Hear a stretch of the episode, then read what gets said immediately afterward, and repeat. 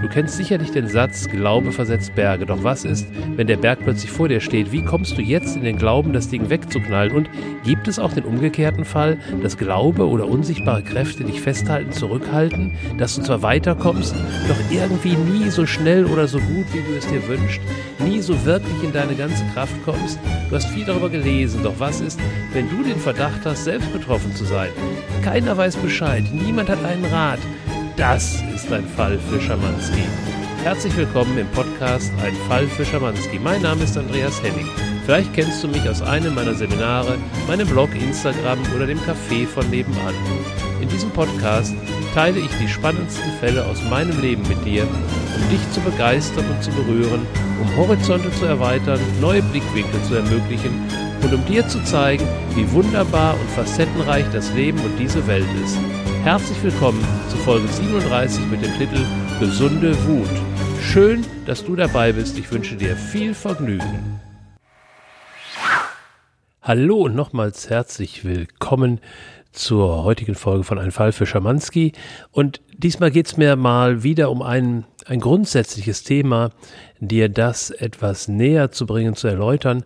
Natürlich wieder an einem praktischen Beispiel und wieder mal an einem, was ich erleben durfte. Das äh, Beispiel war, da war ich gerade als Jungkaufmann gestartet in meiner ersten Laufbahn, die dann später im Management endete. Doch auf das Beispiel mag ich später kommen. Wo es mir heute darum geht, ist nochmal aufzugreifen das Thema, wie ist das denn jetzt so, wenn im energetischen Feld eines Menschen ähm, etwas ist, eine Energieform ist oder irgendetwas jedenfalls ist, was ja nicht grobstofflich sein kann, dann würden wir es mit unseren Augen sehen können, wir würden es anfassen können, sondern eben feinstofflich ist. Und was ich dann wahrnehmen kann in bestimmten Fällen und eben herauslösen kann, das ist meine Spezialität und das gleiche darf ich eben auch tun in Bezug zu Häusern. Also in meinem Erleben sind Häuser tatsächlich so etwas ähnliches wie wie Lebewesen. Natürlich sind es keine Lebewesen, es ist ja feste, feste Materie, aber auch ein Haus hat eine, eine, wenn wir so wollen, Aura und in dieser Aura können sich auch Energien festsetzen, die dann eben Auswirkungen haben auf die Anwohner. Das müssen jetzt nicht direkt Geisterhäuser sein. Geisterhäuser sind dann schon wirklich, äh, da ist schon richtig was los im wahrsten Sinne des Wortes.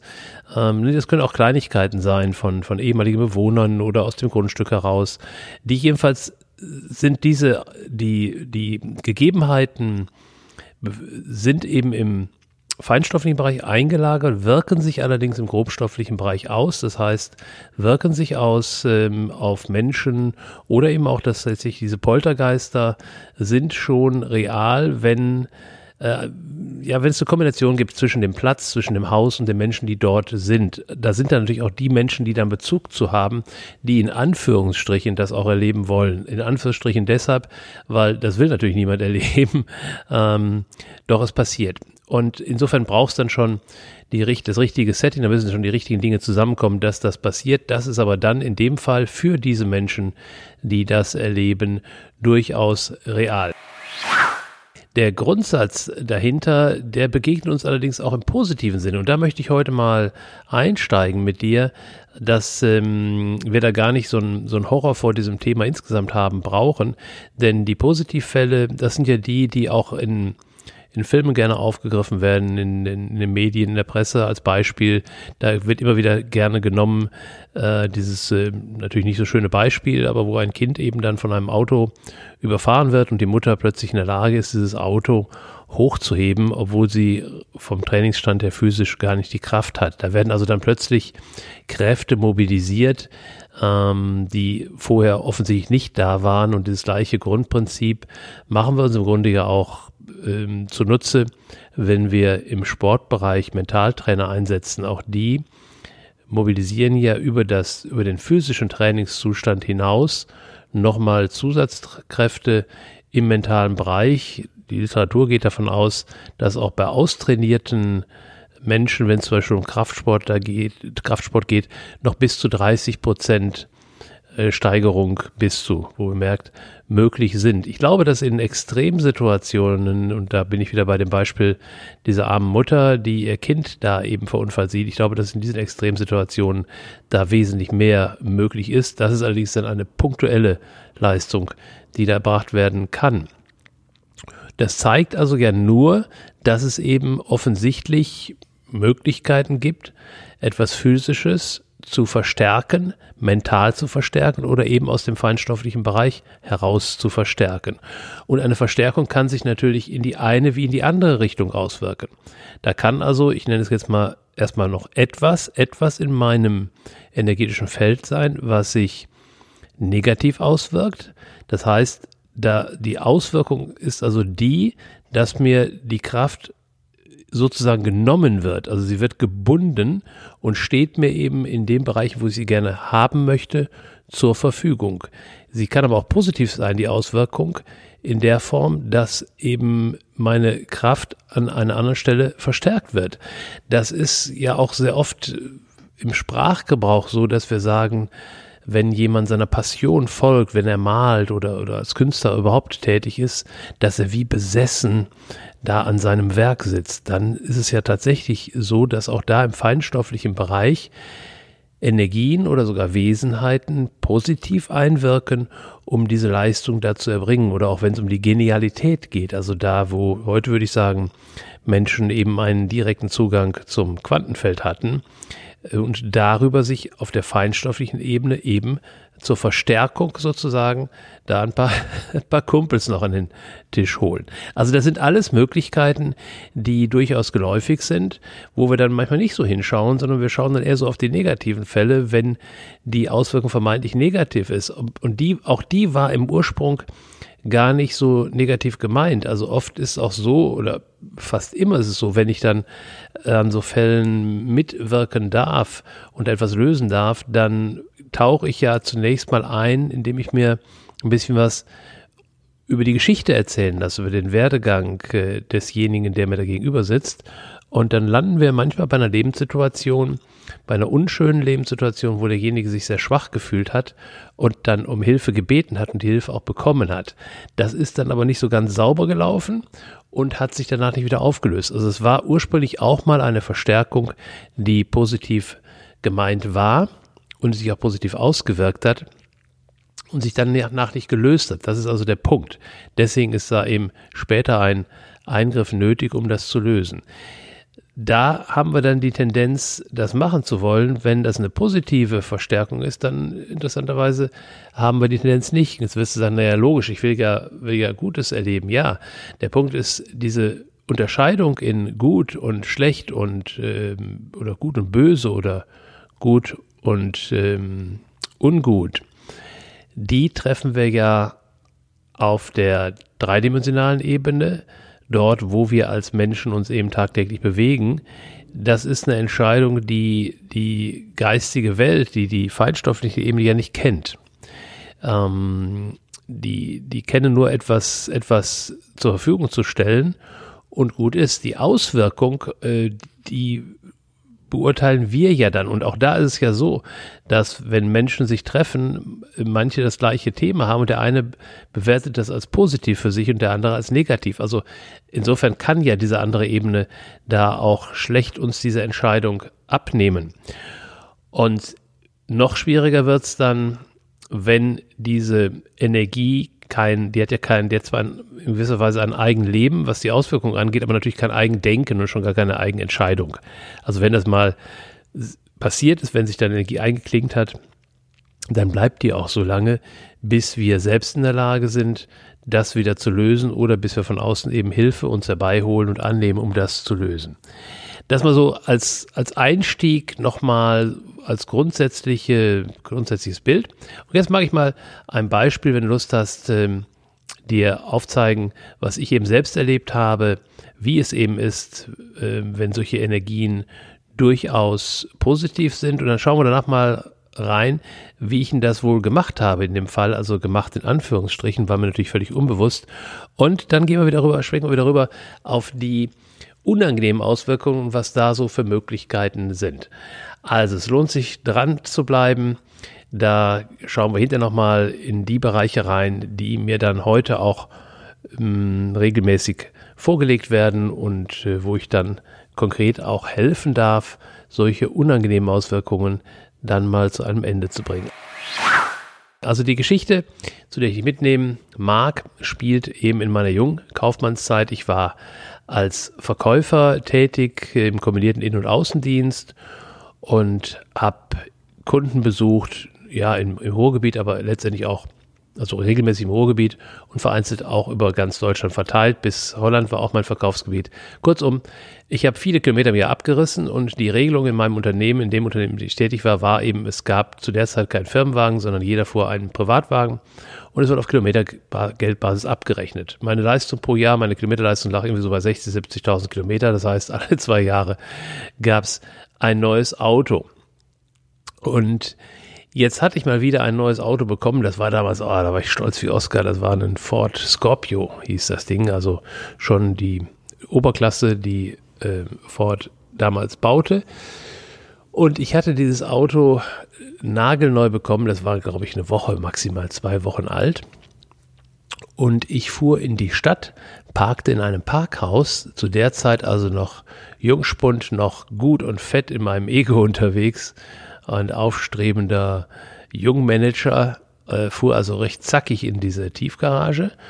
Und dann gibt es ja diese, die Parkboxen und davor die Fahrwege. Und da hatte also jemand auf diesem Fahrweg frecherweise falsch geparkt und versperrte so ein bisschen dann die Einfahrt in die Parkboxen. Also er war so gegenüber der Parkboxen, sodass es nicht so einfach war auszuholen, da reinzufahren.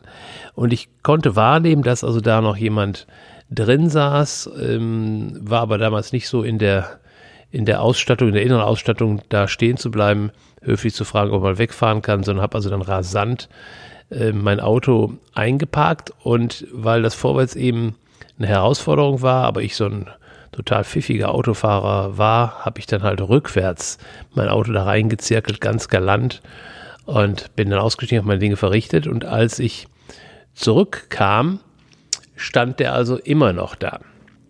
Und das fand ich dann schon fast unerhört. Und ich kann mich noch gut erinnern, da baute sich dann so eine, so eine richtig schöne fette Ego-Wut in mir auf. Und in dem Moment, wo ich also im Auto saß und diese, diese Wut sich aufbaute, kam der Typ also auch noch, stieg in sein Auto, fuhr aber nicht weg. Und auch da wäre ja, also eigentlich recht normal, im Moment zu warten oder auch nochmal wieder die Gelegenheit auszusteigen. Nein, was machte ich? Ich habe den Motor angeschmissen und bin dann so mit so einem Kavalierstart so ganz galant und zackig mit röhrendem Hirsch aus der Lücke rausgeschossen, so knapp an seinem Kurtvögel vorbei. Das war mein Plan. Das scheiterte aber daran, dadurch, dass ich, vielleicht kennst du diese Situation, ich hatte rückwärts eingeparkt und war ziemlich nah an einem dieser Pfeiler. Dieser Pfeiler stand also vorne rechts neben meinem Kotflügel und ich bin rechtsrum rausgefahren. Und die Techniker unter euch wissen, so ein Auto, der technische Begriff dafür ist Nachlauf, hat einen Nachlauf. Das heißt, wenn ich mit der Vorderachse rechts rumfahre, dann fährt die Hinterachse, also die Räder der Hinterachse, fahren nicht den gleichen Radius, Radius und einen etwas kleineren Radius. Die hinken also sozusagen hinterher auf gut Deutsch oder in der praktischen Auswirkung, ich kam mit meinem rechten Vorderrad locker an dem Pfeiler vorbei, allerdings nicht mit meinem rechten Hinterrad. Das touchierte, jetzt könnte ich sagen, leicht den Pfeiler, da ich aber diesen Kavaliersstart hinlegte, wurde auch aus leicht ziemlich heftig und feste, es rumpelte also kräftig und mir war sofort klar, was geschehen war, doch der Stolz ähm, verbat mir stehen zu bleiben, sondern ich bin natürlich weiter mit röhrendem Motor raus aus der Tiefgarage und bin in einem Stück durchgefahren von der Innenstadt bis zu mir nach Hause. Ich wohnte damals am Stadtrand von Essen, bin dann in die Einfahrt gefahren, habe dann tief Luft geholt und bin ausgestiegen und habe mir das den Schaden angesehen und der bestand darin, dass ich ähm, der also der Wagen hatte einen Kotflügel, aber vielleicht so ein Zentimeter war das Blech ausgestellt um das Hinterrad herum. Und diesen Zentimeter mal Zentimeter, den hatte ich sauber entlackt. Also da war ganz sauber dieser ein Zentimeter blankes Metall. Und die Tür, die Heck, die Hintertür, die dann folgte in, in der Richtung nach vorne, die hatte eine dicke, fette Beule. Also so, wirklich so, nicht jetzt kreisrund, aber die ganze Tür war tutto completo eingebeult. Und das habe ich gesehen und dann war eine, äh, ich war ja noch, noch, noch ein bisschen voll Adrenalin von, der, von dem Rausfahrmanöver. Das war noch da, da gesellte sich jetzt neues Adrenalin zu und das war so eine, ich meine, der, der, der Fall ist jetzt oh, 30 Jahre, 35 Jahre, über 35 Jahre ist es her, aber ich habe das noch recht frisch. Das war so eine Gemischlage aus Wut über das, was geschehen war, über diesen Vollidioten, der da falsch geparkt hatte und natürlich auch über diesen Vollidioten Andreas, der sich das da selbst eingebrockt hatte. Und darunter war so eine Energie von, das darf nicht sein. Also, das ist schwer zu beschreiben. Vielleicht kennst du das. Also, ich habe das in meiner Kindheit, glaube ich, auch so ein paar Mal erlebt. Wenn du irgendeinen Bockmist machst und du siehst die Auswirkungen und möchtest die Zeit zurückdrehen, hast das Gefühl, du kannst die auch irgendwie zurückdrehen. Also, irgendwie gibt es da so einen Knopf, wo ich so eine Art Zeitreise mache und das ungeschehen machen kann.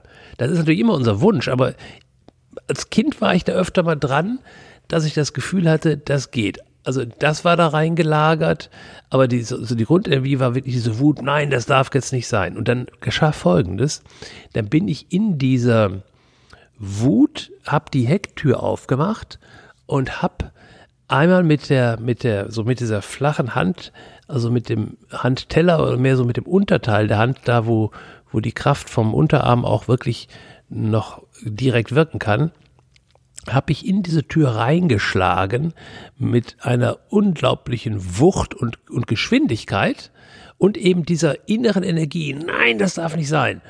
Und es machte plöpp. Ich habe von draußen drauf geschaut und die Beule war weg. Jetzt magst du an der Stelle sagen, naja, so beult man halt Blech aus. Man, man kloppt halt von der Gegenseite drauf und dann ist es wieder raus. Ja, ja, das stimmt. Doch was hier wirklich geschehen war und das Unerklärliche, stellte sich dann beim späteren Werkstattbesuch heraus, denn also ich hatte keine Mentaltechnik drauf, wie ich hinten den Lack wieder auf den Kotflügel drauf kriegte. Also hieß es am nächsten Tag zu meinem Freund zu fahren, der eben eine Ford-Werkstatt äh, hatte. Der war natürlich äh, sehr belustigt, ähm, über, über die ganze Geschichte, zumal er mir das Auto erst ein paar Tage vorher gebracht hatte. Da sind wir also raus, gemeinsam mit dem, mit dem Werkstattmenschen. Und dann war der schon, der war schon baff erstaunt und sagt, also das hätten wir mit dem Trennschleifer nicht besser hinbekommen, den Lack hinten darunter zu nehmen. Und das, die gute Nachricht war, dass er sagt, da brauchen wir gar nicht viel machen. Der ist noch so neu, der Wagen. Da gibt es noch keine Lackverfärbungen. Und da du dann eine saubere, einen sauberen Strich gezogen hast, äh, brauchen wir da auch gar nicht viel, viel vorbereiten. Das kleben wir ab und das wird grundiert, lackiert, ist ein Klacks, also war tatsächlich dann sehr preiswert. Und das Phänomen bei der Beule wurde jetzt deutlich, weil diese Tür hat ja von innen eine Verkleidung und zwischen der Verkleidung und dem Blech, was ich da ausgebeult habe, gibt's Dämmstoffe. Und diese Dämmstoffe sollen ja Geräusche dämmen die dämpfen natürlich auch die mechanische Energie eines Schlages. Also die ließen sich dann wirklich zwei oder dreimal die Geschichte versichern und wollten die gar nicht glauben. Also erstens hatte ich riesiges Glück gehabt, dass diese Beule nicht bis zum absoluten Rand des Blechs gegangen wäre, weil dann gibt es solche Knicke, wenn man das wieder zurückdrückt.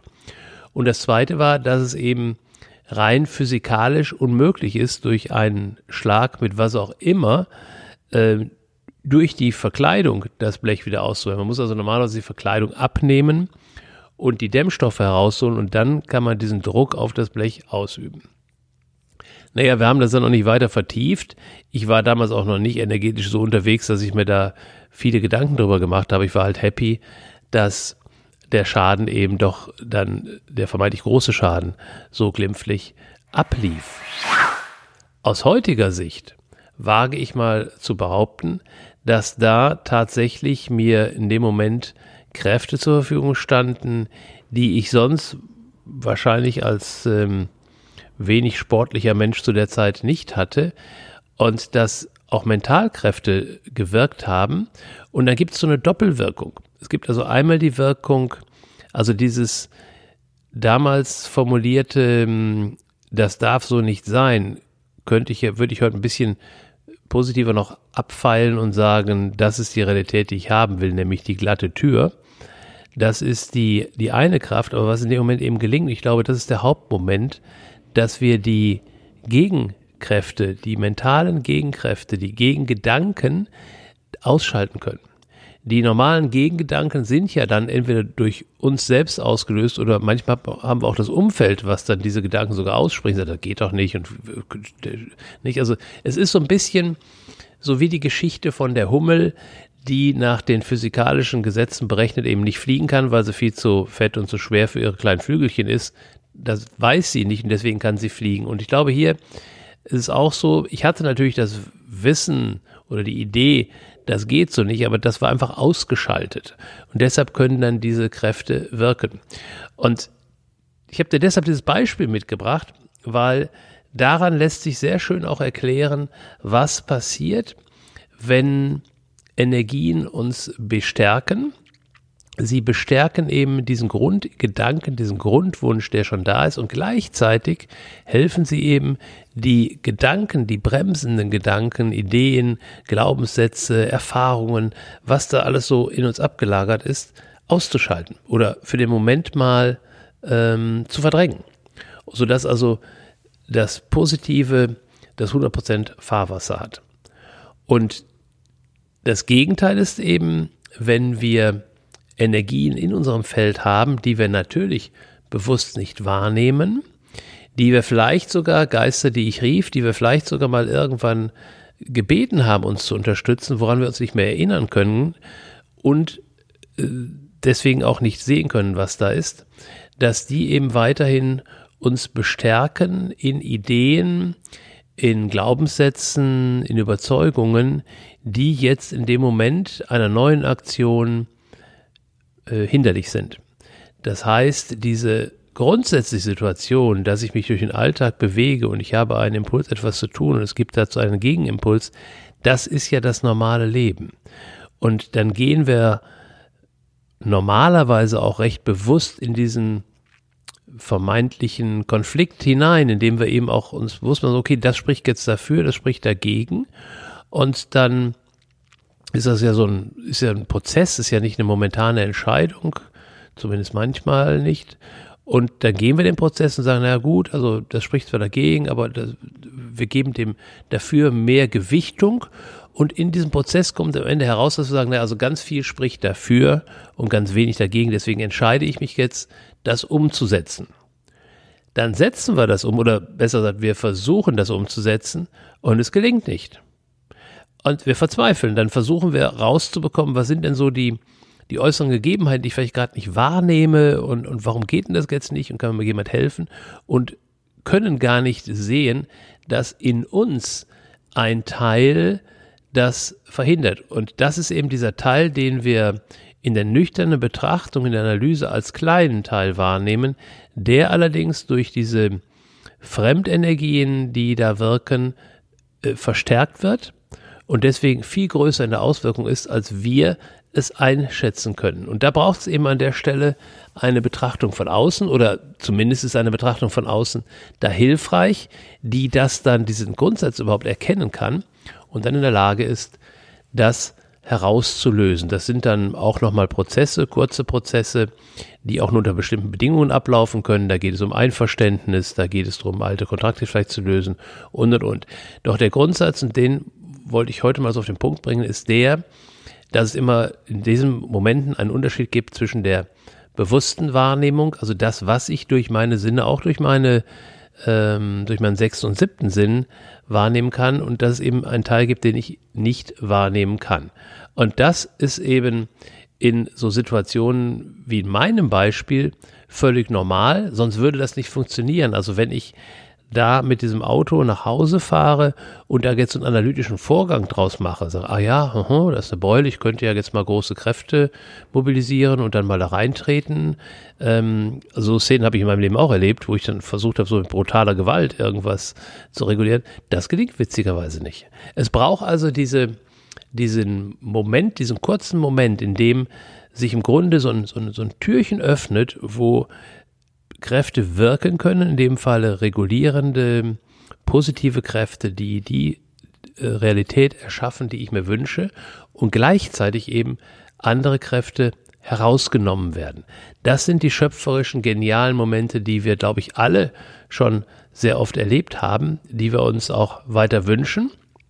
Und die Gegenseite ist eben dann, und wenn, wenn es eben genau andersrum ist, dass ich eine Realität erschaffen möchte und da immer wieder in die Erschöpfung komme, vor Wände renne und deswegen kommt es nicht zu diesem Moment der Realisation und deswegen ist das auch so ein, so ein schleppender Vorgang, weil er sich gar nicht umsetzen kann, weil ich natürlich nicht zulasse, dass diese negativen Kräfte sich 100% auswirken. Das könnte ja dann bis zum letztendlich in letzter Konsequenz könnte es sogar das Ende meines Lebens bedeuten. Dagegen kann ich noch genug Kräfte mobilisieren, als Gegenkraft, als positive Gegenkraft. Aber das ist eben dann dieser innere Kampf, der da abläuft, der eben mehr oder weniger viel Lebensenergie bindet, die mir dann positiv nicht zur Verfügung steht. Und das ist auch ein, ja, so ein Perpetuum mobile Kampf. Also ein, ein Sisyphus-Thema auch dahinter. Das kann ja kein Ende finden, weil dieses negative Ende kann ich verhindern und positiv kann ich die Kräfte nicht einsetzen. Deswegen brauchen wir eben bei diesen lang andauernden, mühseligen, ewigen Prozessen eine Hilfestellung von außen oder was natürlich auch ähm, geht, ist, ist nicht unbedingt notwendig, von außen Hilfe einzuholen. Ich würde es trotzdem machen, um den Prozess zu verkürzen. Es gelingt auch schon mal von selbst durch einen massiven Wechsel im Umfeld zum Beispiel, wenn ich gleichzeitig Ort wechsle und Beziehungsumfeld wechsle, meine Themen wechsle oder manchmal auch durch, durch mechanisch-physische Einwirkungen, durch ähm, einen Sturz beispielsweise oder wenn wir, es gibt ja dieses schöne Beispiel, vor so einer Laterne laufen, ähm, also ich, ich wünschte ja niemandem, dass er von der Laterne läuft. Aber dieses, dieses, dieser Slapstick, über den wir so gerne lachen, der hat schon manch einen Menschen geheilt, weil ich bin in Gedanken, Deswegen sehe ich ja den Pfahl nicht auf mich zukommen. Und wenn jetzt diese Gedanken tatsächlich um so ein Negativthema kreisen, wo Fremdenergien einwirken und ich dann vor den Pfahl klatsche, dann fallen die tatsächlich raus. Das ist übrigens tatsächlich eine ähm, schamanische Methode. Der Castaneda beschreibt die in seinen Büchern mehrfach, dass eben die Tolteken ähm, genau wussten, wenn jemand in einem so einem mentalen Feld gefangen war, also jemand, ein Schüler, der in der Ausbildung war, dann wussten sie, bitte jetzt nicht nachmachen. dann wussten sie, auf welche Stelle am Rücken sie schlagen müssen und wirklich schlagen, um das aus dem Feld im wahrsten Sinne des Wortes rauszuhauen. Das muss also dann so ein Überraschungsschlag sein zum richtigen Moment an der richtigen Stelle und dann zack ist das raus. Also das sind jetzt, ich, ich empfehle weder die Laternenfallmethode, obwohl ich die aus eigener Erfahrung leider kenne. Ähm, ich empfehle weder die Laternenfallmethode noch ein amateurhaftes ähm, ähm, Nachmachen von, von schamanischen Methoden der Tolteken, sondern ich empfehle da wirklich dann mal draufschauen zu lassen und ähm, im positiven Fall da wirklich drauf vertrauen und da auch weitergehen und da auch üben, einfach die Erfahrung zu machen, ja, wenn ich etwas erreichen will, dann und ich wirklich klar bin und ich bereit bin, es in einem Moment umzusetzen, dann stehen mir Kräfte zur Verfügung als verstärkende Kräfte, die sind dann im Moment einfach da und die gehen auch wieder. Also da gibt es in meiner Erfahrung auch aus den Erlebnissen, die ich äh, gelesen habe oder von Menschen gehört habe persönlich, da gibt es auch keinen Beipackzettel, dass da irgendwelche negativen Auswirkungen passieren könnten. Und nochmal, das Gleiche ist ja auch als Dauerprozess zu beobachten bei allen Genies, ob es jetzt die großen Maler waren, die, die Musiker, die Komponisten, die haben alle sich ähm, positive Verstärkung geholt oder auch Menschen der Neuzeit, die heute herausragendes bewegen, die Autos bauen, die die Welt revolutionieren, als letztendlich begonnen ein Mannunternehmen oder die Computerwelt revolutionieren, ähm, begonnen mit ein, zwei, drei Menschen, wo dann Unternehmen daraus werden, wo Zehntausende, Hunderttausende damit beschäftigt sind, dieses Werk weiter fortzuführen, die haben natürlich äh, Verstärkung von außen. Und äh, leider haben diese Verstärkung eben auch Menschen, die in der Geschichte festgehalten sind, die Negatives bewirkt haben. Das kriegt auch kein Mensch alleine so auf die Kette. Da brauchst dann schon so diese heftigen Unterstützungen von außen. Also das gibt es einfach, das ist so. Entscheidend ist immer die Frage, wo stehe ich gerade in meiner Entwicklung, was interessiert mich die Historie, äh, was interessiert mich das, was bei anderen passiert, wo stehe ich in meinem Leben, wo wünsche ich mir Unterstützung und Verstärkung in diesem Bereich, dann darf ich mir die holen oder darf lernen, mir die zu holen. Und auch mir geht es so, äh, bei allen Möglichkeiten, bei allen Fähigkeiten, die ich entwickeln durfte, die ich lernen durfte, passiert es auch mir, dass ich das Gefühl habe, oh, da ist ein bisschen, da habe ich so eine Art Virus gerade in meinem Feld.